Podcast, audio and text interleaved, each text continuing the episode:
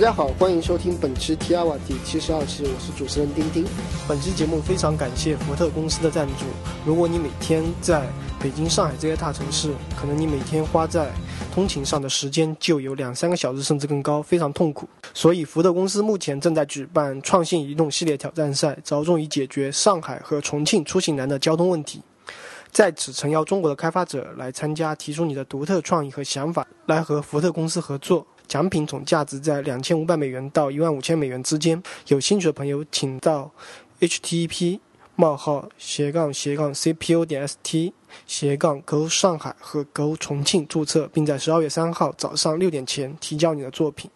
今天我们的话题也跟通勤相关，只是我们是从另外一个角度远程工作。本期来 T 二做客的是我的好友，接在 Intridia 的同事王耀弟 Andy。你好，Andy。呃，你好，丁丁，大家好。嗯，熟悉我的朋友都知道，就是我是一个在家售后的一个工程师啊。我的前公司 Intridia 是跟三 D Signal 一样全员接远程的公司。安妮，你在 Intridia 到现在应该快不差不多四年了吧？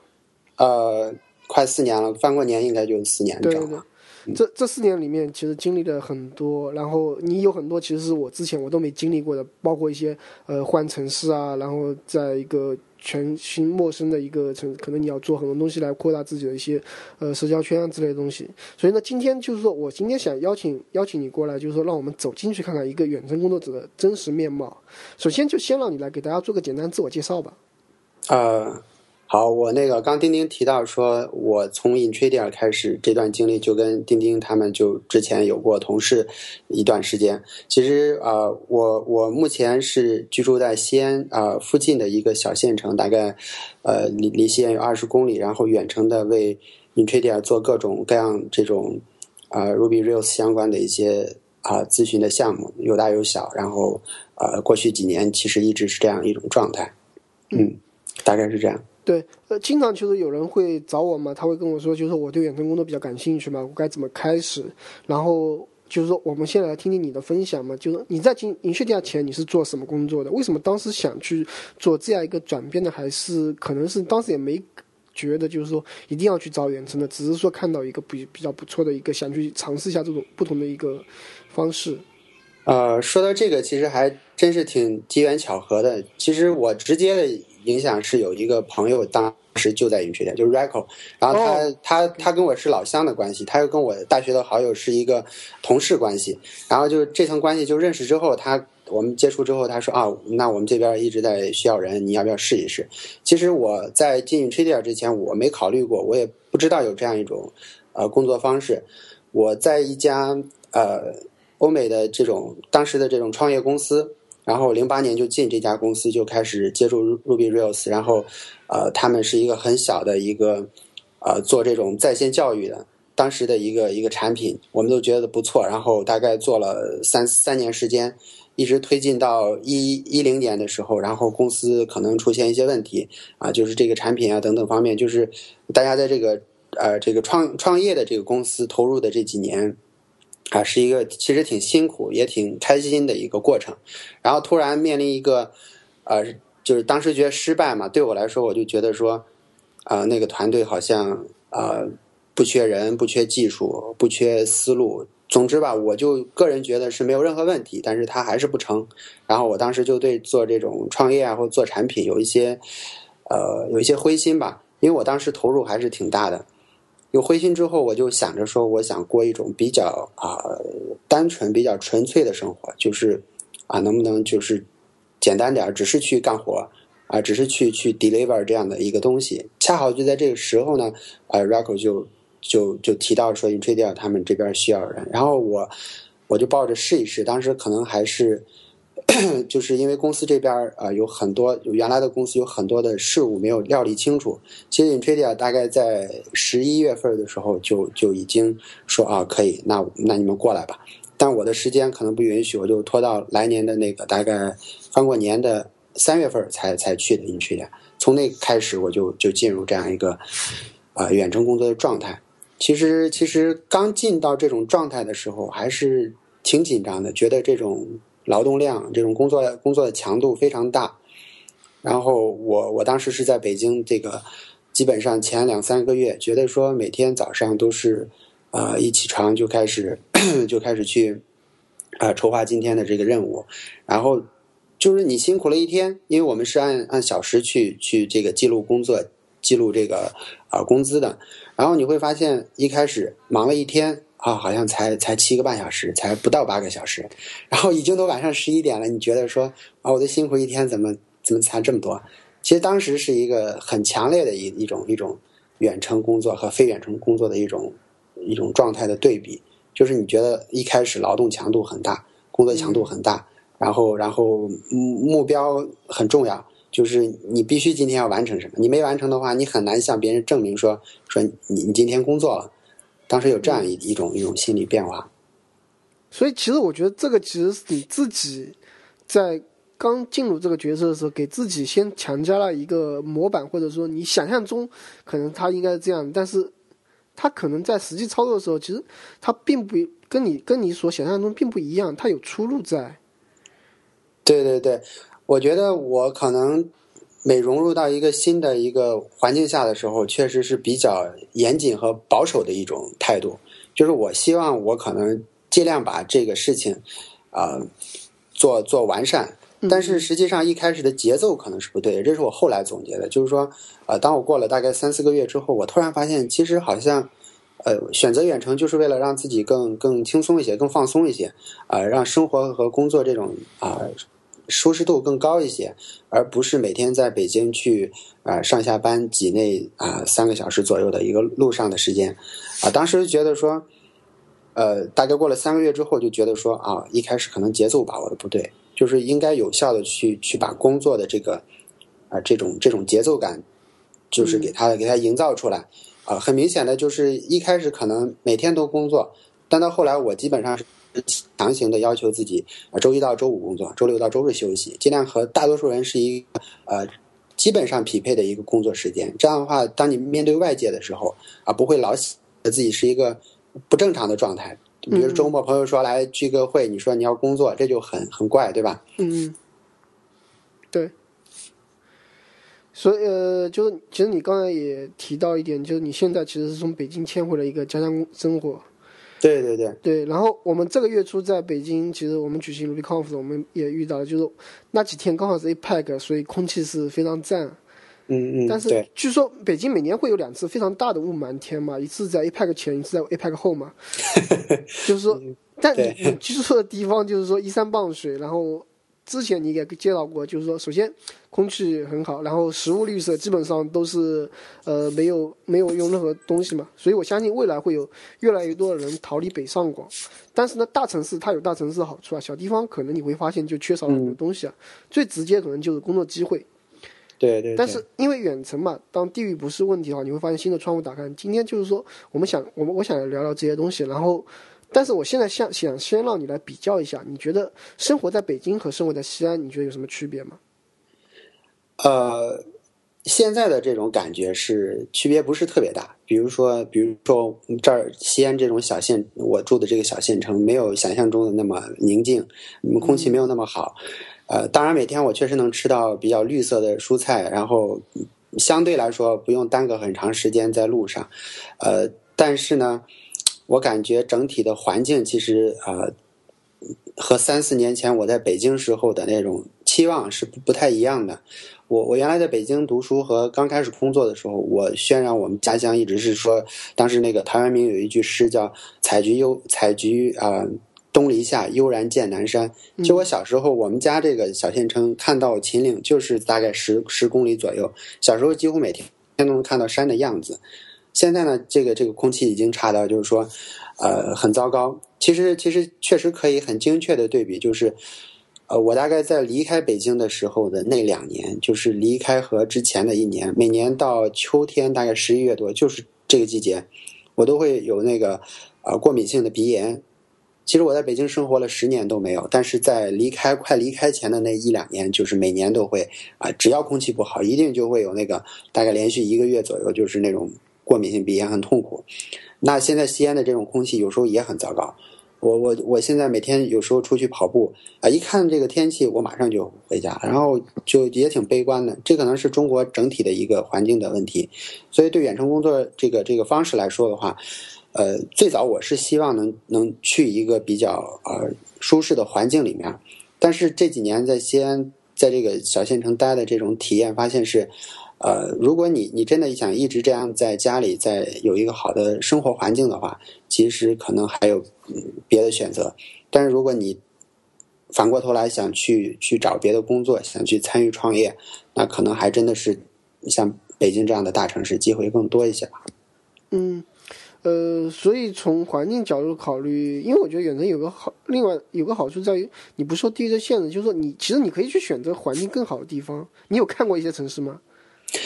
呃，说说心里话，最近这一个多月，我每天其实基本上都要纠结一遍，是是继续在这块，还是说。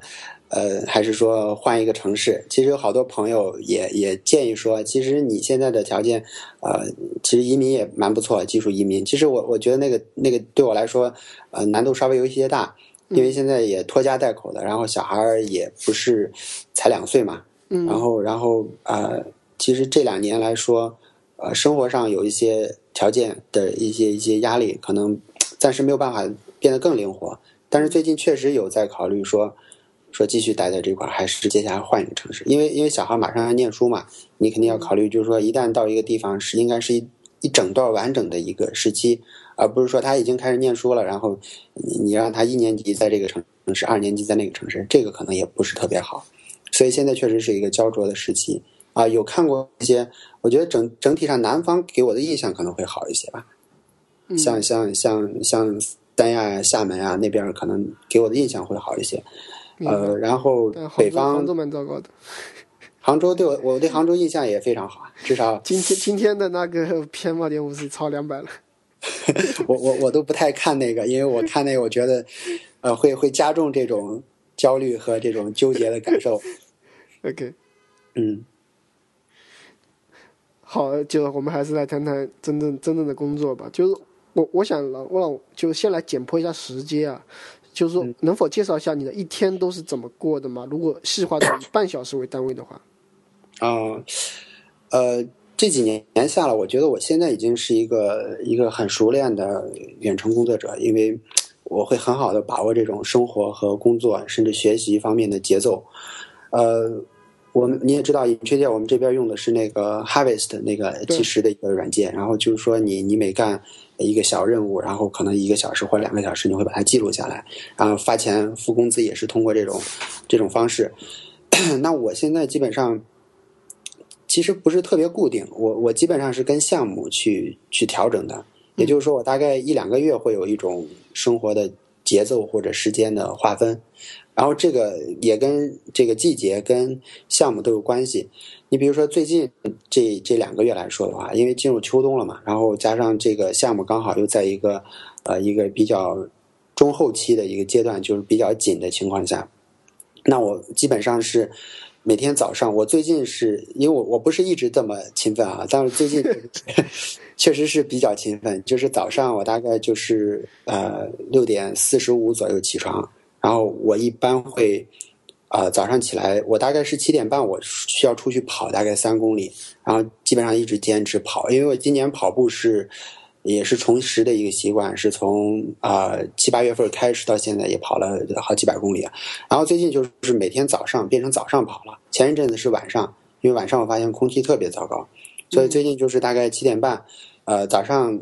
起来之后可能会看一看邮件，然后 follow 一下这个最新的一些。呃，前一天晚上大家分享的一些东西，然后七点半就会出去跑，大概二十多分钟，半个小时回来，然后吃完早饭。其实每天工作基本上是从九点正式开始，九点工作一开始之后，上午一般会工作两个半小时到三个小时。那那前一个小时可能就是去赶紧交流接洽，呃，尽量把一天的这个目标定清楚，今天要完成什么。呃，然后一个小时中间大概会休息，比如说呃十五分钟、二十分钟，这个时间刚好可以啊，借着这个时间把我老婆、小孩带到我父母的家里面，准备晚中午蹭饭。嗯，然后一旦过去之后，小孩就就没有干扰了，然后我就开始又进入一个，比如说十点、十点半左右，然后又开始进入一个工作状态，一直到十二点。那这两段时间，上午一般就是这样，就是说。我基本的目标是把今天要搞的事情就做到心里有谱，啊，我我大概要完成这三四个任务，然后这个任务很难有难点，这个任务很简单，呃，甚至其实有时候还会做一些权衡，就是说你碰到简单的东西，你可能会把它做得更细致一些；你碰到难的东西，可能会花时间去呃调研一下。那还好，就 Intrader 这边对这些工作的时间还都是予以支持的。就是说你要你要调研一个新的技术，或者说你要去钻研一下啊，他是给你时间去让你去把它。呃，就是搞得比较清楚一些。呃，上午这样完之后，我最近是因为早上起的比较早，我我中午其实是要睡大概半个小时午觉。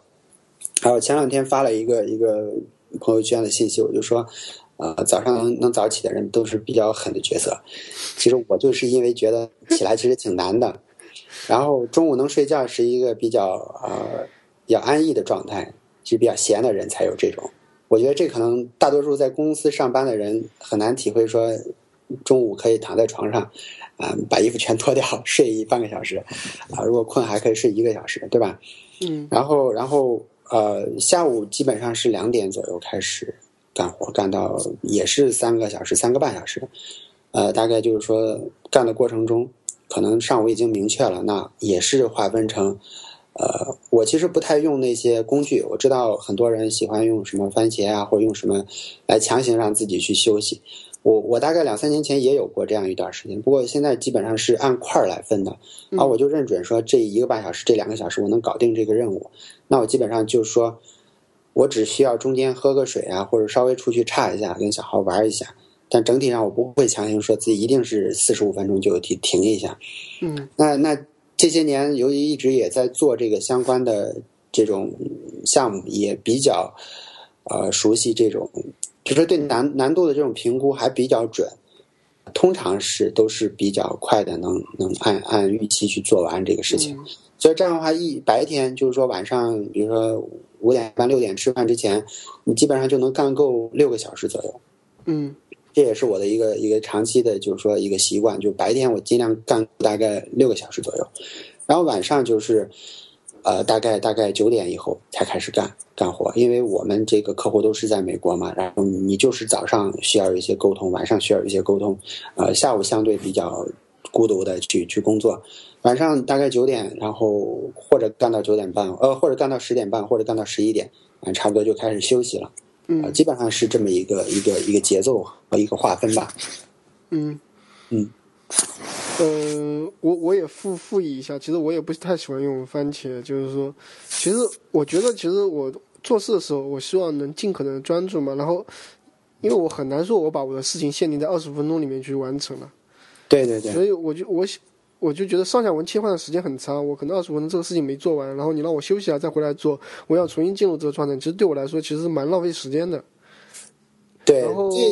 比较早也是这样。现在我发现主要是因为你能基本上把握这个工作的量，就是你在做之前你你已经切好了，说我一个半小时就是把这个事情搞定，对吧？那你肯定就是一个半，你就很有预期。不像一开始前前三四年，可能你一上来你很难有一个预期。然后就就会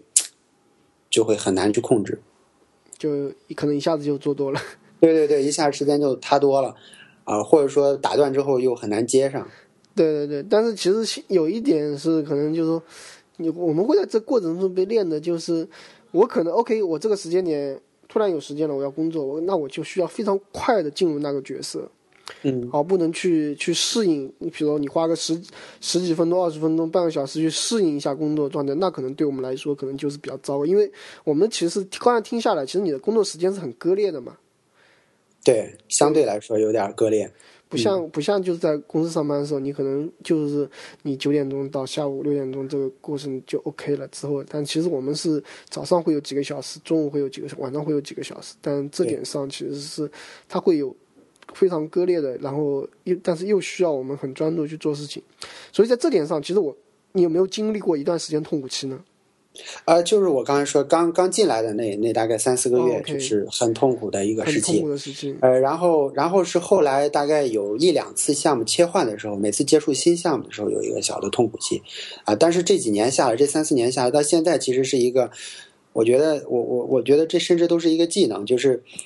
就是就刚你说到切换，我我个人觉得我自己切换基本上不用不用耽搁时间，嗯，就是就是随时哪怕有，就像之前我们聊的，有五分钟、十分钟，我就能切上去，赶紧先把这个 ticket 干完。嗯看完之后，然后小孩可能缠我，我可能跟他玩了半个小时。其实过程中我可能一直在呃插着空去去构思一个东西，或者去想一下等会儿怎么做。一旦我想清楚了，我把它撂下，我可能我可能二十分钟就搞定了，就这么一个状态。对，但这个其实就是一个一心多用的一个训练过程嘛。对对对，这个是是训练的，我我感觉是。呃，能聊聊这些训练吗？你是怎么怎么怎么样的过程？我应该怎么去练就这身本领？这个东西感觉是 是被迫着，或者说是被逼出来的，不是不是一开始主动能练出来的。就是说你，你尤其你要调和好你的生活跟你的工作，尤其像现在这个，我我过去两年这个小孩也比较小，那小孩有时候他对你的需求基本上是，嗯、呃，无条件满足，对吧？他随时来抱着抱着腿说，你正在站立办公，他抱着腿说啊，我要吃个东西，你就得弯下腰来跟他去去沟通或者去给他拿，对吧？那这个过程中有时候也会烦躁，因为可能你碰到的问题确实需要你专注，啊，他突然来打搅你，那确实这种情况很明显的时候，我觉得现在培养的一个能力就是，当你发现有这种状况的时候，你会预提前去避免它。那我可能会让我老婆说，哦，我接下来我我一个小时我要我要有一个重要的事情我要去处理，你跟他玩一个小时，这个小时绝对不让打搅我，对吧？那当我不说这个的时候，那可能我解决的问题也比较简单。呃，可能以这些年的经验，可能有些问题已经很熟练化了，或者有一些有一些很很啊很低，就是说你做起来很轻松了，那真的是可以被打断，就是说不用那么 focus。其实说到这儿，也有一点其他的体验，就是我我觉得我和大多数工程师还或者我认识的一些比较牛的这些朋友不太一样的地方，我发现大家都在追求高效，嗯啊，包括你的流这个这个 editor，哎，这个这个什么键盘上切换啊，什么或者你用的工具啊，都一定要非常效率高。其实其实我我觉得就是人的脑子本身其实是很快的，你手再快，你其实赶不上脑子。所以我我其实对于这种在操作上面的延迟，我觉得我一直是认为它是一个比较好的度，可以避免让你啊、过劳。就是就就打个比方，有时候工作可能还就是特定的一些任务的情况下啊，可能还是需要有人打搅，这样才不至于特别累。这是我我我的一个 一个见解，就是你比如我现在干这个事情，它不需要我这个 focus，不需要我这个呃特别认真的去思考，它可能就是一些例行的一些看一些信息，然后记录。那这个时候啊、呃我可能这种呃，比如说我就要用这个逐步的去把它打开，就是说我不追求那个特别快的切换，特别快的把这这个事儿搞定，而是追求你的头脑要快，但是你的手可以慢一些，，OK，你的眼睛可以慢一些。只要你的思维快，其实你的、你的、你的，比如说你敲键盘，你其实不用那么快。这这就我个人的一个一个见解，不一定对啊。但是我觉得，呃我我如果特别快，我觉得容易过劳，确实容易过劳。就觉得无形中把给自己增加了很多压力。对对对，说到这儿还有一个有趣的现象，就是我在零零九零一零年的时候，我们当时公司都都喜欢双屏嘛，嗯甚至三屏嘛。当时我们也有条件，都是这样。包括刚后来到家里也是，旁边整一个屏幕。我我知道现在有很多朋友都喜欢晒他的这个多屏幕，嗯其实我家里也有，但是我一直放那我都不用。我老觉得多一个屏幕，其实其实其 实给你带来更多的负担。就是你你 focus 到一个屏幕一个小屏幕上，它可能一块儿事情，你可能看到就几句话，但是你头脑要运转的时候，可能是很多事情。对，你可能切换到邮件去看的时候，表面上是浪费了一些时间，但实际上头脑是需要休息的。嗯你不可能一抬头就看到另外一个屏幕上有一堆的任务，然后一低头又去做另外一个事情。所以我我就是为了给自己减减减负吧，嗯，我我故意会觉得说，我每天可能只需要有有有一半儿的时间特别的专注就可以了，其他时间如果是我很熟练的事情，我我真的不需要特别专注。所以也会刻意的让自己的效效率降下来。对对对，就比如说有人聊聊天儿什么的，但是我觉得这是确实是熟练之后的一个一个一一个一个节奏。如果一开始不熟练的话，真的没有办法在这个过程里面切换嗯，啊。呃，这让我想起 Richard 说的，说机器买太好干嘛呀？我们也需要休息的。电脑慢一点，我们正好可以趁这个时间休息。呃，我没听过这句话，但是我特别认同这个这个这个嗯想法。对，蛮蛮有意思的。嗯，对，我觉得呃，但是这里面其实有有一点是你一直在说的，就是说你的思维一定要够快，但其他东西可以让它慢下来。然后思维够快，其实是你这里面其实有很多人不一定了解到的，就是你其实在利用很多时间你去做思考，这时间并不一定是你你在。你记录的那个工作时间，而可能是你在平时的，比如说你在跟小孩玩的时候啊，或者说你可能会在你吃饭或者干什么事情，你就在思考，然后这个思考会让你在后面呢非常快的或者非常专注的去工作，这点我觉得是蛮重要的。对，确实是这样，就是说它有一个表面和内在的一个一个一个量度。它不是一，它不是一样的，就是说我一旦想清楚这个事情是怎么做了，我可以打开一个编辑器，我很慢的把它敲进去，它它做对了，它做的很完美。但如果说我头脑没有到，我确实切换的很快，我啪啪打了一两行，然后我发现都错了，我把它抹去，那我觉得这个快其实意义不大。对，是。但，我我觉得我就像你你刚才说的，我我的那个多线程操作也是被虐出来的，就。我我记得我刚开始远程或者那几年，我我我很多时候我是同时在跟五四五个人在聊天，而且聊的全部是工作内容，而且可能还是不同的项目、不同的事情，然后你就不停的切来切去、切来切去、切来切去、切来切去，然后你需要切到任何一个的时候，你都要非常快的去到那个 context 上去。对，确实是这样。这个确实是练出来了。一开始面临这种状况的时候，确实很很辛苦，啊，但是但是一旦有了这个很好的控制力和这种节奏感的时候，其实它很正常。对，是。我我甚至后来有一个量度，就是我刚变成这种远程工作的时候，我我觉得说，其实比我原来在办公室的工资大概要高很多吧。但是我后来觉得也挺合理，因为我即使在公司里特别认真，我可能一周的这个 deliver 的东西。可能就在当时啊，就是一零年的时候，嗯，可能可能一周或者两周 deliver 这样东西，不如我两天这种在家里做的东西，就是说他真正交付的东西多，完成的东西多，嗯，就是你的强度其实是挺大的。对，其实其实你刚刚听下来，就是你你是只 charge 了你在工作的那段时间，你专注工作那段时间，其实是这样子，所以你会觉得强度很大。对，这是一开始的时候，但后来因为你你了解这种工工每个团队它都有自己的文化嘛，它都有自己的这种节奏嘛。嗯。呃，你比如说有有时候做一些一些 side project，他可能管的特别的严，然后我比较搞笑的就是之前有有有有一回，他可能会过来问你说：“哎，你是个 senior，为什么这个做了六个小时？”然后你就会觉得这种环境下，可能你你莫名其妙就会有更多的压力，因为他可能不了解，他他只会看表面的现象。嗯。但是 Intuit 这些年，我觉得这方面做的还是挺好的，就是说他他有基本的信任，然后他他觉得是合理的，然后他以以这种目标为呃为为为导向，就是说我们完成的是这这件事情，那这个过程中它会留有比较宽松的余地，啊，这个确实是根据不同的情况要去要去说的一个事情。对。OK，这个这个可这些可能在时间观念，但我我觉得有一个话题其实是非常重要的一个话题，就是说，它因为无论无论是远程也好，非远程也好，就是个人成长，其实在我们的整个过程中会非常重要。然后在个人成长方面，我觉得成也远程，败也远程嘛。我会怀念，就是说，呃，有时候会怀念，就是整个团队在一起的是那种互相讨论、互相学习的氛围。我感觉就是说。三人行必有我师嘛，我有很多东西可以向很多不懂的，可能我身边同事就知道，我可以有问题我就可以问。但远程其实，在某种程度上，它其实有点无情的剥夺了这种氛围啊，所以有时候会觉得成长的会有点慢。不知道你怎么看这个问题？呃，这个困扰确实是有过，因为我们都有过这种远程一个人在家里干活的这种经历，肯定是有。呃，但是确实也有很多的，就是只要有问题，他可能都会有解法。啊，比如说这个 T R，我相信很多朋友也也都有这个，呃，知道它的来历。就是我们当时我们这个 team 大概十多个人，大家每周的一次例行的这种分享会，对吧？对。其实在当时这种形式，我觉得在当时我觉得是很好的，不亚于你在公司里的一种一种团队的分享和学习。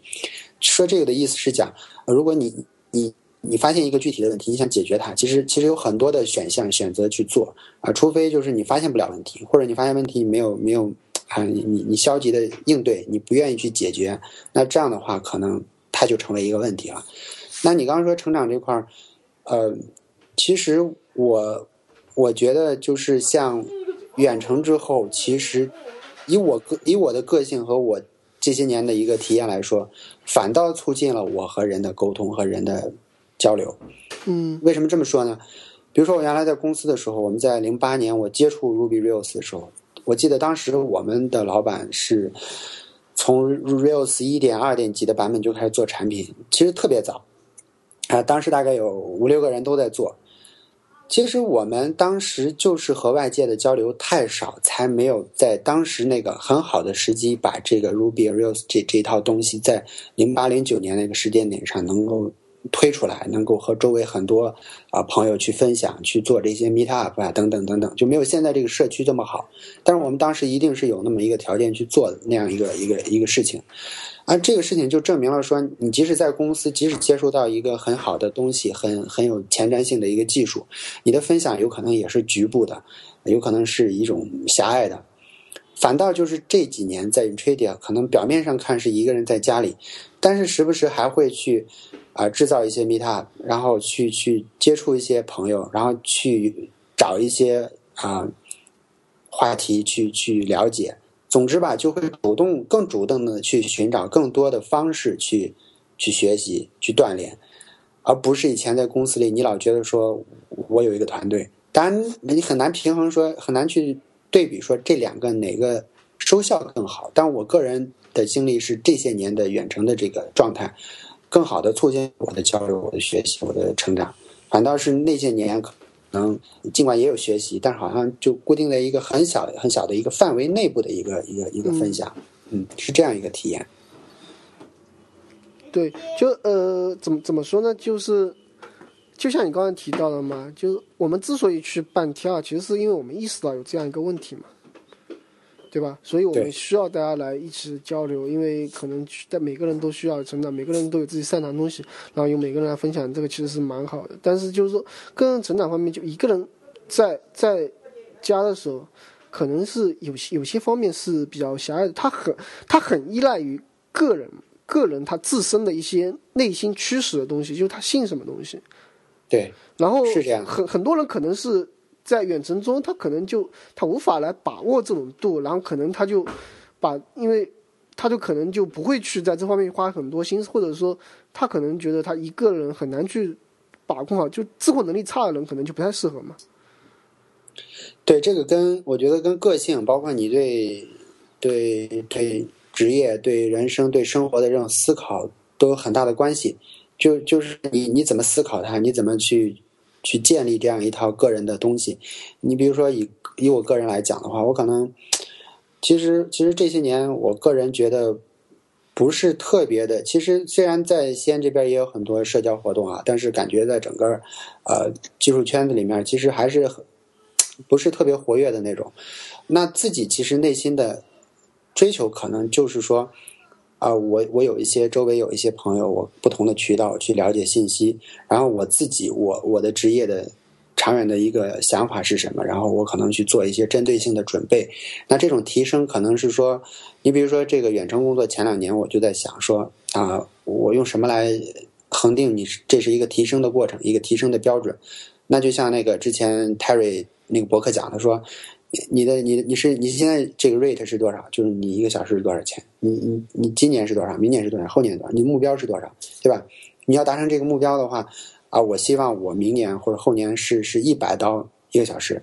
那我今天就要去看那些一百刀的人都在值一百刀一小时人在做什么。嗯，那那其实有时候是反观的过程，包括听这些 T hour 这些。牛人他谈他的创业啊，谈他的这些团队啊，包括他的技术经验啊，然后你你要去啊敏锐的去去了解哪些技术啊是你感兴趣的啊，哪些就就即使你不去创业，你只是作为一个呃，就像那个谁逻辑思维里面讲的一个手艺人，你你你就是一个手艺人，你你要做你要有什么样的手艺，你要达到什么样的水平，那这些东西如果你一旦都有很好的一个想法的话。我觉得你就能制定出来比较好的一个一个步骤。这块我我我给大家分享一个我原来一个朋友的一个一个一个经历，对我的影响还是挺大的。就是我原来在进云吹店之前那个创业公司，啊，有一个有一个哥们儿，他当时也是接触那个叫一个叫 Free Switch 的一个技术，当时就是觉得很小众，很多人都不了解。我相信现在可能了解人也不是特别多。他当时就我们当时学 Rails 学 Ruby，他学的这个 Free Switch，然后因为我们当时要有一套语音的这种交换系统，他从那个时间开始，他就研究这个开源项目，就去贡献。然后他的目标就是要做国内的这个社区，做国内的这个第一人啊，Free Switch。然后他自费的就去参加美国的这个这个全球的 Conf。呃，这几年下来，这这大概从零八到现在积累这六年下来，他现在其实可以说真的是国内的这个圈子的第一人。然后他他写书，他到到处去做这种培训，啊，他有自己的公司，有做不完的项目。其实对我的影响就是。你要做一个手艺人，就是要在一个小的一个范围里头把它做得很精，做得很专，呃，然后要有很长的一个积累期。那一旦积累到这个程度了，可能你的视野一下就开阔了，你的你的选择一下就多了。所以，所以刚才我们在聊这个自我提升的这块儿，我觉得我现在做的也不是特别好，但是我确实有很多思考，就是说什么叫提升？嗯，你的你的你的你的 Ruby 水平提升了，是不是代表你这个？整体人的技能水平就提升了，你你工资就能提升，或者说你的生活会不会变得更美好？那我我可能对提升的要求就是更更宽泛一些。那我是希望有一种平衡，就是说，啊，我工作能够投入相同的时间、相同强度的情情况下，我的回报能更大一些。然后我给家庭投入的时间更多一些，然后给给父母、给小孩他们这种啊反馈、这种沟通更多一些。然后让家庭和生活真的有一个平衡在里面，所以我提升的目标就是希望能保持这种工作强度、工作量的情况下，自己的手艺更好，能让别人给更多的价钱，大概就是这么一个目标，来来来来促使我去提升。嗯。但呃，就是说，从手艺人的角度来说，我觉得是没有任何。但是从远程的角度来说，就是说，我觉得远一般来说，我们作为一个，我们都是技术人嘛，所以作为远程的话，一般来说是两种选择，一种是 project，一种是 product。对。然后相对来说，我觉得在 product 在远程里面相对是比较少的，就 project 居多嘛。对。包括在英英区利亚这边也是，就你你因为你你会。接触到很多 project，但是每个 project 它持续性都不都可能就比如说几个月，很少会有一个几年的一些 project，这样导致你可能不停的在切来切去，但是每一个可能你刚进入一个一个觉得可能成长上稍微有一点的时候，就可能就突然停了。但这点其实我不太确定。从你的角度来说，你觉得这个对个人成长来说是一个好处，能让你接触到更广的东西呢，还是个坏处？因为它不能让你很深的去接触某个东西。呃，这个问题确实是最近这半年一个呃很思考过的一个问题，确实是一个很现实、很很冲突的一个问题啊。因为过去这三四年啊，做这种 client 的这种项目，确实是短则两三个月，长则三四五个月，然后可能就会切换啊，接触到的各种的技术啊，都会接触到。很多的技术有可能你刚开始研究，然后刚开始会用，刚开始能把它搞定，然后就马上停了啊。比如说之前的这种，呃，跟 Map 相关的这种 GEO 的这种这种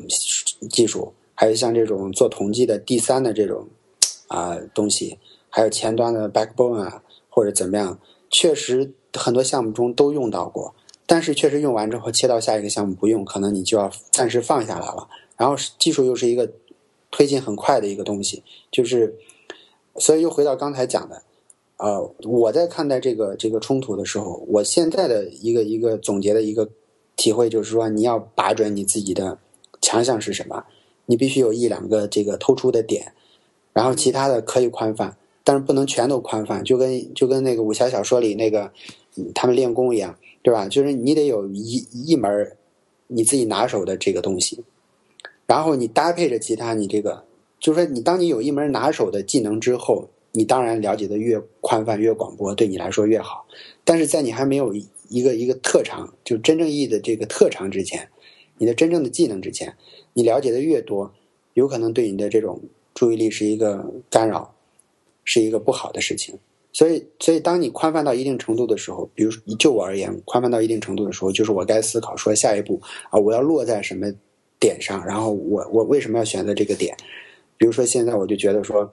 啊，回过头来，我可能觉得说有几个一个就是说啊，做了这么多年 Ruby Rails，其实可以把它再精进一下，因为这些年可能也是赶项目，有很多细节的东西其实没有深入进去，啊，这个说起来也挺尴尬的。那现在可能需要沉下来，然后比如说现在这个这个 GS，然后可能各种前端的框架都少不了。那你会会写，或者说你能完成一个简单的任务，是不是代表着你在上面有有所精进？你是一个手艺，是是这方面的一个手艺人。那这个其实就是说能打多少分的一个事情啊。最近我就在想说，你你会一个技术，如果你只能打三分、四分、五分，我觉得干脆就不要说你会这个技术。嗯，如果你能打到八分、九分，啊，你你你就可以。站在那儿，你就说啊，我懂这个技术，就是以这种方式，我自己再去调整的时候，我会发现啊，有一些我浅尝辄止的东西，我干脆就认为我根本不懂，然后这样的话可能会是一个很好的一个梳理和筛选的过程。那一旦你决定决定说啊，这方面你要精进，那可能就需要你真正的投入啊，这种这种阅读啊，这种时间。这方面我就觉得说，作为个人的这种技能也是也是，如果如果以我为例子。我就觉得一个人的整体的技能，就是说简单点，其实就是听说读写，对吧？这个可能大家一听还觉得有点奇怪。其实我最近把我的这个技术啊、个人能力，如果投射一下，就是这四个能力。就是你你你听，你听的时候，你能不能听到这些有用的信息，然后会去思考？你你读，你有没有认真的读这些书籍啊，或者说这些技术方面的这些材料？你你听说读写。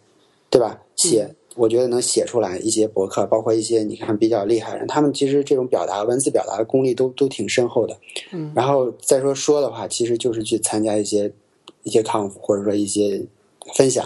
啊，你站在那儿给大家去说，能不能把它说出来？每次就是这几年参加 Ruby conf，好多就是一些朋友就聊说，其实他们讲的可能有些话题我们也都了解，都会讲，但实际上真的在那儿讲和你觉得会讲是是两码事情。啊，这个这些年啊，做做这种线下的这种分享，确实有这个体会。你要能讲出来，能写出来，能说出来，可能都是意味着你在这方面有一个真的一个深度，才可以达到这种水平。嗯，对。哎，我我我刚才听你的时间分解里面，我没有听到一点是，你会不会每天给自己安排一些学习时间呢？可能这个学习时间会跟你的个人成长会非常有关系。呃，其实学习时间的话分两种，我刚才说的那那个分法就是分两种，一方面是偏向于技术的学习，嗯，那这个往往是跟呃工作和项目是是相关的，OK，然后我可能会会，比如说我现在基本上一天读书时间大概只有一个小时左右，但是你每每次看材料的时候，比如说一些文档的时候，我就强迫自己把它看得更细一些，嗯，以前可能会比较粗，对吧？我看到一个东西能解决我的问题就过了。啊，现在可能会看得更细一些，其实这也是一个节奏，就是说我现在看的细了，其实无形中就是在学习，就是在积累，就是在精进，对吧？那这是技术方面的学习，那其他方面其实主要还是一个英语。然后这些年我觉得英语对我的影响和帮助也特别大，也是很也是很很怎么讲呢？很让人反思的一个事情。刚刚提到说，我们之前的公司就是在做这种在线教育，做英语的培训。其实我在当时就有一个很好的一个环境，能够让英语有一个更好的提升和精进。但是当时可能仅仅满足于说我能开会，能跟老板沟通，能去写邮件，能读这个任务，能读一些英文的文档。那这些这些年下来之后，其实英语还停留在这样一个一个一个水平。那我就觉得其实也是蛮惭愧的事情，也是我最近感觉是需要去去。提升投投入时间的？嗯，这也是我刚才想的那个到底打几分的一个一个说法。就我现在对我的英语的评价，可能就是五分就不及格。其实，嗯，虽然说我我这过去五六年都一直在给外企工作，也经常去这种英语沟通啊，甚至各种问题，但我还是觉得你其实有很很多条件让你变得更好，嗯，你却没有抓住这个机会去去精进。那这是我的一个个人的一个一个思考。其实现在就主要两方面，就是就是英语啊和这个技术方面的一个积累。嗯，然后呃，我有一点是，就是说，呃，我不太确定，就是技术方面的话，像你会不会选择去跳出自己的舒服区，自己去学一些可能自己感觉完全不知道什么时候会用到的东西？呃，这个有啊，肯定有，因为就是呃，一直实际上是比较呃敏感的一个人，技术敏感，就看到一些新的东西出来，可能都会尝试一下。嗯 然后尤其尤其过去这一年多，又又去在西安本地跟 GDG，GDG 你知道吧？就是哦 Google 开发者对这个组织，他们 Google 支持各个城市、各个全球都去搞，然后跟他们一块儿去组织一些社区活动，有一个很好的一个回报就是。确实有很多很多一手的资料或者一手的技术的信息就过来，然后看到之后，有时候可能还会承担一些任务，去去要做一些简单的一些分享或者一些 code lab，然后就就就每到这个时候，其实每每看到一个新的东西的时候，还是有一种兴奋度在里头，但是也回到刚才说的那种宽泛的那种那种框架里头，嗯可能我会觉得我尝试之后，我会我会去跟不同的人沟通。如果我觉得，包括自己一个一一个分析，觉得如果这个东西只是在实验室阶段，那我也只是把它当做一个玩具去作为一个了解。嗯而如果说它已经发展的够成熟，成熟到说你你应该决定说你要不要在这方面有积累有精进的时候，那就是真正开始要决定是不是要深入学习的时候。所以这块儿就是说，所有新的东西都不排斥，都可以尝试。嗯但是呢，人的精力总归是有限的，尤其尽管你在家里这个你可以省去呃上下班的时间，但是你你无形也多了其他的时间的消耗，所以你的定的学习时间可能还是相对是是一定的，对，对吧？所以可能真的是需要慢慢有这种把握。那你你怎么决定说这个东西你是要不要进一步学习呢？其实就是你要融入到一个大的一个社区或者环境里，嗯看看大家都在怎么说，看看这个情况到底是什么情况，对然后然后才会有一个相对客观的一个评价。最近有没有让你觉得特别兴奋的一些东西？呃，最近的话，其实我刚才准备说，呃，比较深入的学一下 Angular JS，OK，结果他就说出了一个什么二点零版本，可能跟之前有很大的一个问题。然后我就想，我就突然觉得说，Google 这个做事情风格老是这样，然后然后一个挺牛的东西，然后大家都开始爱了，结果他又把头转向另一方，或者说他又做一些诡异的事情。但是还好，就是因为这半年跟 Google 接触的比较多一些，Google 技术，嗯、他们的这个 Android Wear 啊，或者说像这个最近我们要做这个 DevFest，就是它 Google 年 Google 一年一年一度支持这个 GDG 做的一个一个社区大的一个活动，嗯。呃，它要推的这个 Polymer 嗯，Polymer，就是一套基于这种 Web 组件嗯。的一套一套一套框架吧，前端框架，它可能不同于我们现在用的像这种 Backbone 啊，或者这种 Angular JS，也不同于像这种 Bootstrap 这种 UI 库，它可能就是说，呃，以我现在了解，就是可能希望把前端有一些呃更好的封装，让它像原来这种普通的 Element，就是说你把它包装成这种语义化的这种这种元对元件或者 component 去用它，然后然后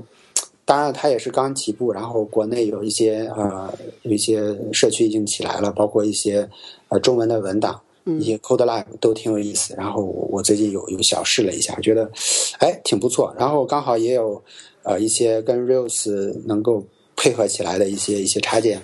那我觉得，但是悲观的是它好像不支持 Safari。它它在这个 Chrome 上是没有问题的，嗯，然后在这个 Firefox 上应该也没有问题，但是我觉得这可能是一个呃方向，因为我在前端这块的一个考虑可能比较业余，但是我觉得它挺好的一个思路，就是你将来做做这种前端的设计，可能都是很语义化的东西，很简单的一个页面出来就可以，它把它的所有功能都都都封装在这种呃组件的概念里头。嗯。啊，这个可能是我接下来会会再稍微深深入一点，因为现在接触这个 Google 嘛，经常接触他们第一手资料，包括这个 Android 他们这种设备啊什么的都有，所以我还是慢慢有点偏向于 Google 的很多技术，就是希望能尝试一下。包括这次去 RubyConf，啊、他们提到那个 Ruby Motion，Yeah 哎，我当时其实很早也了解，但是以前没有这种心态嘛，啊，觉得了解一下就行了。前一阵子还在想说，哎，这个东西如果也支持 Android 了，然后还还还能做这这么多事情，是不是也可以尝试一下？这个也有可能会纳入下一年的这个这个计划里头。哎，感觉你慢慢在往前端走。呃，没办法，好像大家都是后做后端，包括 Intradia 这年这些年的发展到现在也是，啊，后端的人越来越少，前端他们还一直在招人，然后好像一个一个一个设计能够把客户搞定，这个项目就拿下来了。嗯，然后然后后端可能就是一些数据方面、API 方面的一些一些处理。嗯，嗯，有意思，我有点想回后端了。呃，我觉得可能呃，暂时不会到前端，因为前端我感觉啊、还是缺少那种我我理解的前端就是要有有有美感，嗯可能这方面基因还是不够，就是就是你即使懂这个技术，你做不出来真正前端人能做出来的事情。嗯，但呃，怎么说呢？术业有专攻嘛。其实你可以对跟一个好的设计搭配，然后就可以把设计的东西转变成一个真正的一个好的前端。对，现在不是前两天看那个谁分享的说，呃，现在那个全站的概念都变了。对，对，所以所以现在你即使懂前端，你也不是全站了，所以对就是还得先懂，因为你得朝着那个全站的那个方向再 再往前继续迈进嘛。嗯，好，我觉得个人成长，对，其实我觉得这个成长倒是很大是是个人意愿了。就你，但如果你自身非常想成长的时候，其实环境啊，包括都拦不住。对对对，是这样子。一个人和一个人，这个人和人不太一样，然后可能每个人处的阶段也不一样的话，对你的呃这种这种提升的想法也不一样。对比如说，比如说你是单身，你是不是结婚？你是不是有小孩儿？啊，你你是不是正在装修房子？你等等等等，就是说人可能会划分很多很多阶段，你你你这个阶段里面确实需要你去思考一下，你你适合做什么。嗯，对。嗯，我我们来聊聊另外一个话题，跟跟社交有关，就是说，我记得那天下午我在做线下的呃圆桌讨论的时候，其实有个人提了个问题，就林军嘛，林军提了个问题，就是他自己觉得一个人在家，然后远程很挺寂寞孤独的很寂寞啊，，很啊很寂寞，这是原话哈。对，很寂寞是原话。对，然后我记得当时大家其实是哄堂大笑了，因为，但其实事实上就是说，我觉得只是说我们不喜欢去去真正的去面对这些痛苦，因为无论如何，我远程人都是孤独的，都是寂寞的。远程其实这些年回应到脑子里最多的一句话是：远程是一条不归路。这是第一句话，就是你确实一踏进来，外界吸引再大，确实很难让人再出去。啊、包括西安本地的一些朋友，他们可能有一些啊、有公司啊，或者说包括啊、希望说大家去，我就越来越觉得离那个思路越来越远，这是不归路。第二是啊、确实是一个呃，怎么讲呢？呃，这个这个，其实我对孤独理解，对寂寞理解也有两个阶段。嗯呃，最早的阶段确实有一点点这个感觉，但是当我后来就是我说的最早阶段，其实就刚开始的一年，就是我还在北京的那一年，嗯然后每天可能外面呃很多的人、很多的车，我每天都待在自己那个房子里头，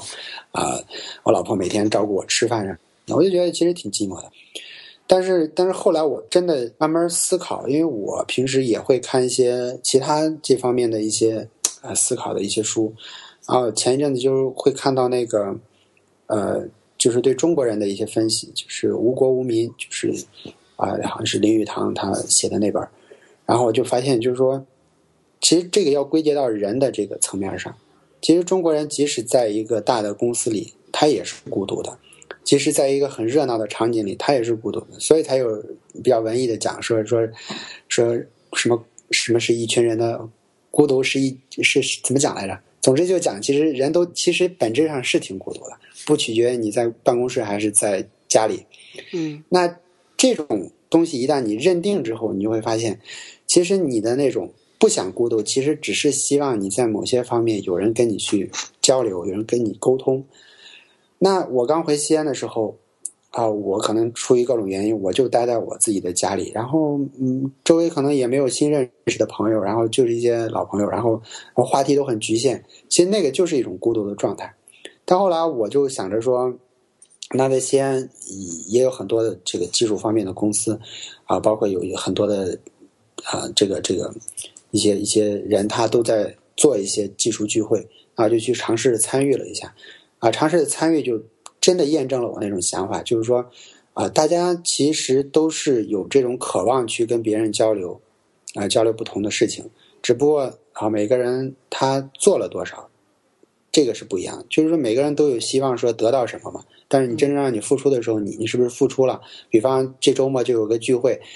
呃，如果你真的想得到这个聚会的那个讨论的那种快乐、分享的那种快乐、结识新朋友的那种体验，那可能你就需要大老远的去耽搁你的时间，甚至天气还不好，对吧？其实就是一种取舍的关系。所谓寂寞，就是我觉得就是取舍。就是你，你取什么，你舍什么。如果你真的想跟别人沟通，我甚至有一段时间，我跟我原来公司的一些人，呃，不是同事关系，大家都在不同的公司，我们依然每周啊有一个小时，大家都连到 Skype 上面，都聊聊我最近在干什么，就有点非正式的那种呃 T hour，就是那种感觉，嗯啊，非工作环境下的，就我把他聊拉进来，大家都做技术嘛，我听听你们公司在做什么啊，咱们那个朋友在干什么。那那种形式，当时一定程度就缓解了说，哎，我我在家里好像需要沟通的这种愿望。后来我又去西安，就搞西安的 Ruby 的本地的聚会，因为我尝试在网上张罗了一下，发现好多人都响应，然后就就聚起来，然后在 SouthWorks 他们办公室里就大概搞了有有多半年。啊，这个过程其实就是，呃，可能组织的过程不复杂，但是对我来说，每天可能就需要。就每次去，我需要自己开着车去，啊，需要需要来回折腾，啊，甚至都要走高速，还要去联系不同的人，等等等等。啊，一开始可能有些朋友会觉得说啊，你你你你你这样做是不是也没有什么回报，对吧？表面上看没有什么回报，但事实上，这就是本身这就是社交的一部分，就是你要动起来，你要参与进去，这才叫社交。其实中国人真的没有什么社交可言。你想想一下，中国人就是亲戚朋友嘛，就我和你朋是朋友，我才和你去聊一下；我和你是亲戚，我才到你们家走一下。很少，尤其这些年可能还好一点，很少说有一种所谓的社交，说我们都基于这个兴趣，基于这个爱好，基于相同的观念，我们走在一起啊，去去分享。这种观念我觉得很少，但是这些年确实有一些改观吧。对，其实我对社交的一些理解。对，我觉得其实有蛮重要的东西，就是你刚刚其实很多人他其实是以一个参与者身份去进入某一个东西，他不是以一个分享者的身份去进入到社交。对他对社交的理解，我发现“社交”这个词真的值得很多的人去想一下，到底什么叫社交？你比如说，我第一次参加西安的一个技术聚会的时候啊。啊，我记得是有几个人分享，然后下面的都是学生模样的，我我感觉是学生模样啊，大家都拿着笔记本手上在记，我是唯一一个打开电脑，然后大家可能还有点诧异，然后有人提问环节，有有人站起来就会说，哎，老师怎么样怎么样怎么样？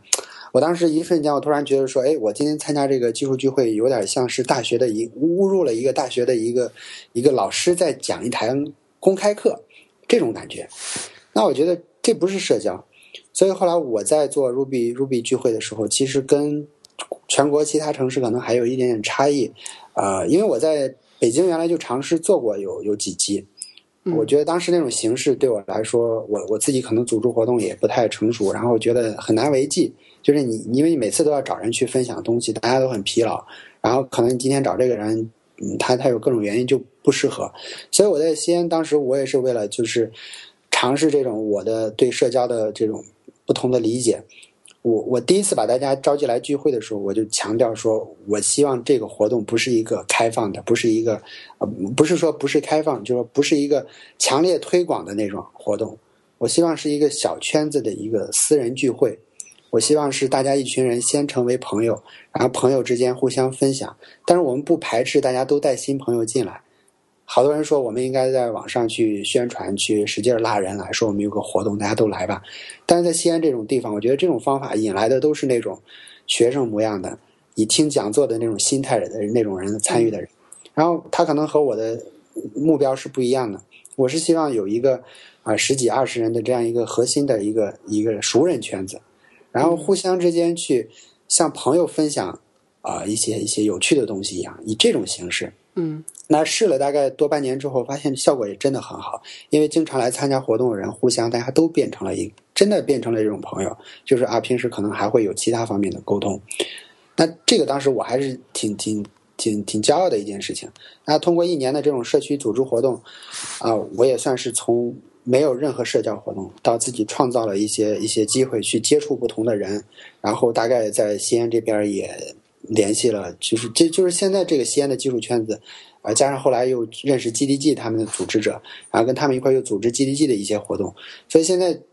比较熟的面孔大概也有四五十人吧，这样子。嗯就是你每次搞活动，完来了，大家都一看，第一反应就是哎熟人，啊聊一点有趣的话题，聊完之后然后走人，嗯而不是前两年的那个啊，我是来参加一个人的报告，完了之后好我也走了，我也不认识他，他也不认识我，然后我们也没有关系，所以所以这个社交是在这方面我，我我是觉得，嗯，确实是值得很多人考虑一下。你的目标是什么？你的诉求是什么？嗯，所以这点其实我就我觉得我们其实包括圈子里也会有一种，就是说我来参加这个活动，他是要看你这个活动有人分享什么主题。其实我这个觉得就蛮莫名其妙的。对，我这块儿一开始有很大的争议，就是因为我们一块儿组织，他觉得说，哎，这个话题呃有一次可能会觉得，哎，今天有干货，嗯，下一次说，哎，这没有什么吸引力。我我其实，在组织活动的过程中，我一直认为话题分享是一个辅助的一个形式，对，本质的是让大家来交流，因为我想着说，如果这个人他有这种学习的能力，他有这种意识，他有这种敏锐的观察力，那可能今天交流的过程中，一个人仅仅是提到一个名词，他都会去 search 一下，去去调查一下，他就已经学习了。但他如果一开始就抱有一种心态，说我就是来听一个资深的人跟我分享一些很资深的经验的话，那你如果老抱这种心态的话，你的你的这种成功率会很低，因为因为分享的那个人，他可能那种特定的场景下、特定的技术、特定的经验，对你来说其实没有用。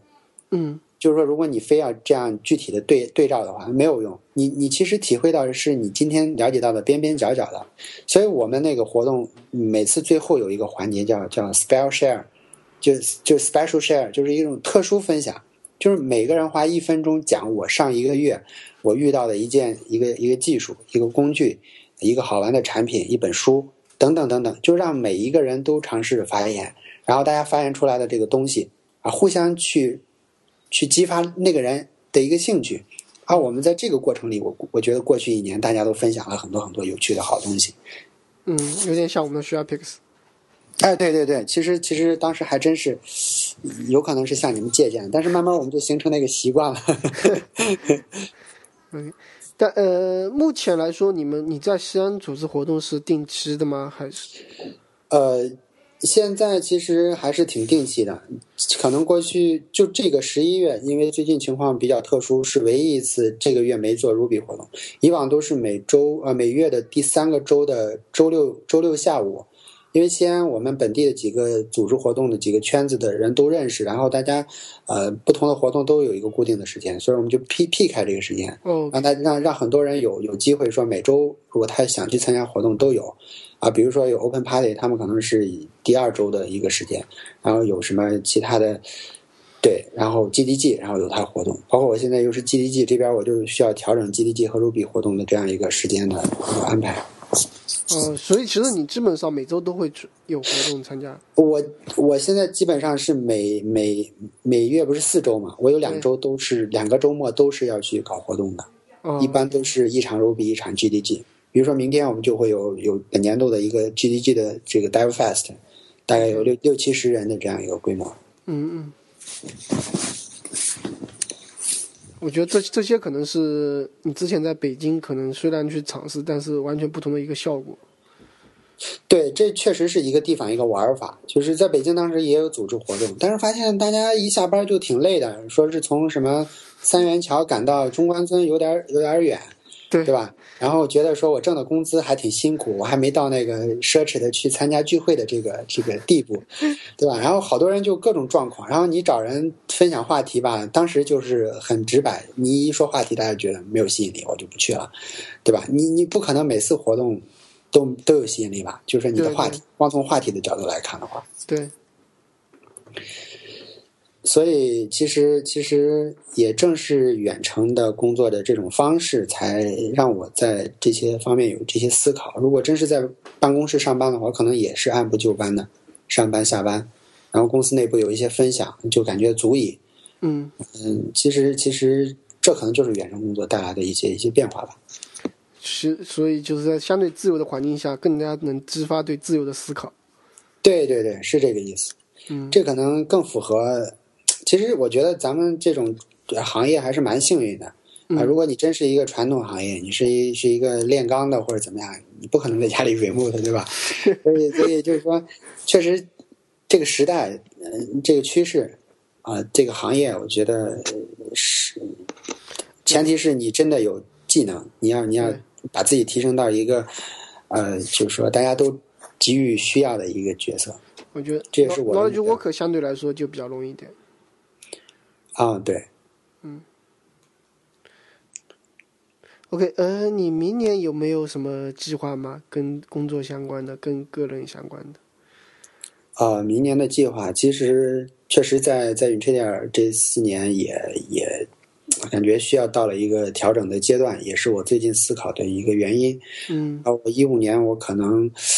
其实我现在真的是挺适应这种远程的。我我真的觉得如果。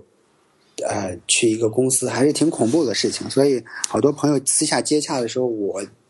通常都是好像不是太太感兴趣。原因就是确实是觉得我应该还是想在家里这样远程工作。呃，那计划就是确实是需要给自己啊，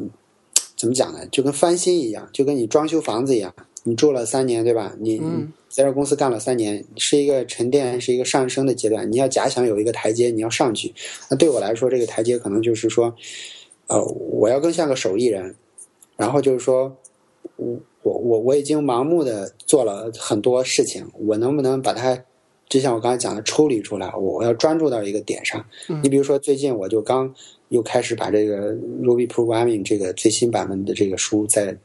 看一遍，大概看了一半，我就在想，就是说，你到一个阶段的时候，你应该回过头来再做一点你之前做过的事情，但是以一种更专心的态度去做。所以我一一五年的工作层面，我就觉得说，我不希望工作再累，我希望个人呢提升再再再精进一点。嗯，然后如果说这种节奏再做一些项目，然后把过去这这几年的啊，觉得自己。比如说 Ruby Rails，你你已经做了六七年了，对吧？嗯。你现在你现在应该思考一个，你怎么做才能把它变成一个，把你变成一个精专的手艺人？嗯。这样一个角度去想怎么提升。然后比如说英语，可能需要真的以考促学，然后达到一个一个新的 level。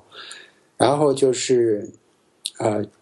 更更更平衡这种生活和工作的这种角度，就是就是，哎，其实每到年底都会有这样的困惑，就是。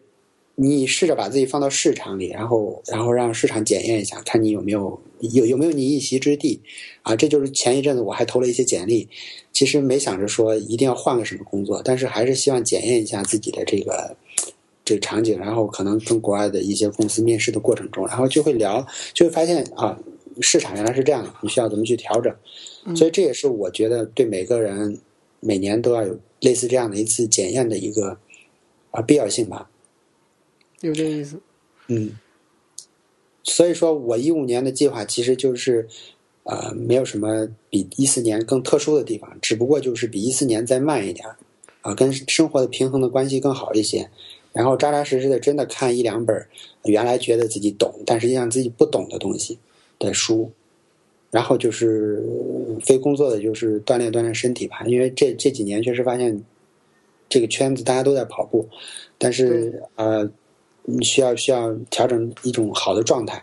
啊，就是把自己推到一个一个场景里。假设五年后自己要去拼，要去跟别人拼竞争，你要拼什么？然后就把要拼的那些什么转化成现在要去提升的那些点。比如说，要将来五年后要拼体力，那现在就得有体力。这就是我的一个想法，就是这个意思。啊，你五年后可能有个机会，你需要。比如说你你去国外有个工作机会，你可以去，但是你英语还是不是 native，你还是你这种半半把刀子，我觉得其实你就没有提升，你就浪费时间了。所以我觉得把这个事情认识清楚特别重要。我前三四年我觉得我没有做这么深入的考虑，可能今年就是这这三四个月，真的想了很多很多，然后也有一些一些突破的一些方向吧。嗯。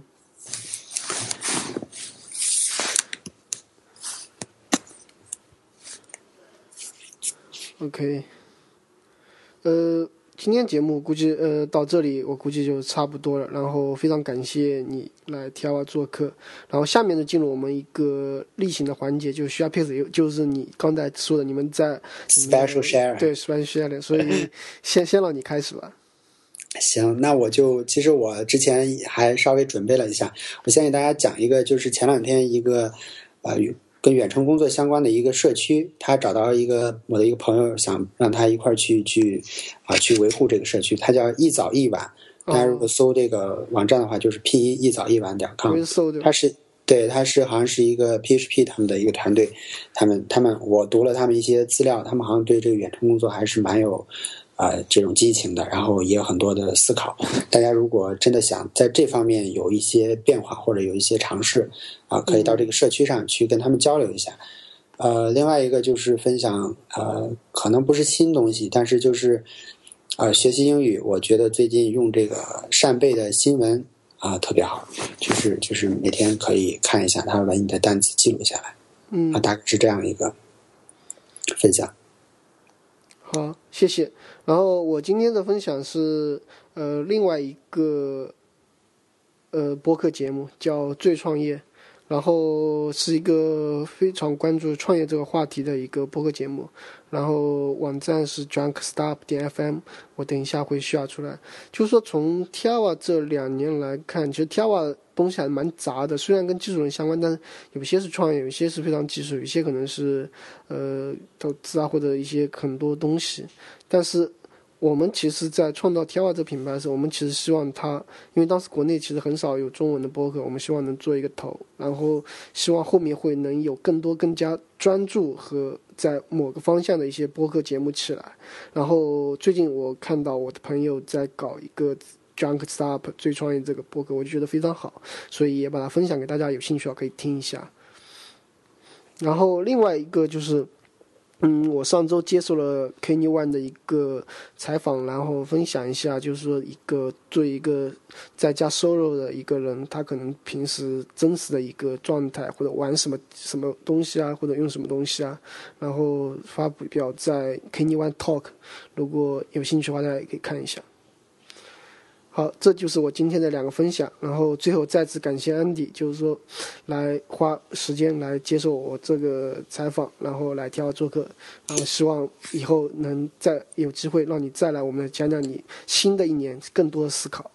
好，很荣幸今天也有机会跟丁丁啊聊了这么多啊相关的一些话题，希望希望对大家有一些啊有一些简单的启示吧。嗯，好，好，谢谢大家。嗯。好，拜拜。嗯，拜拜。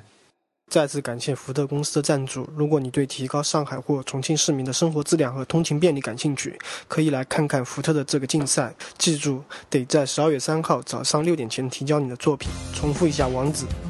：cpo.st 斜杠 go 上海和 cpo.st 斜杠 go 重庆。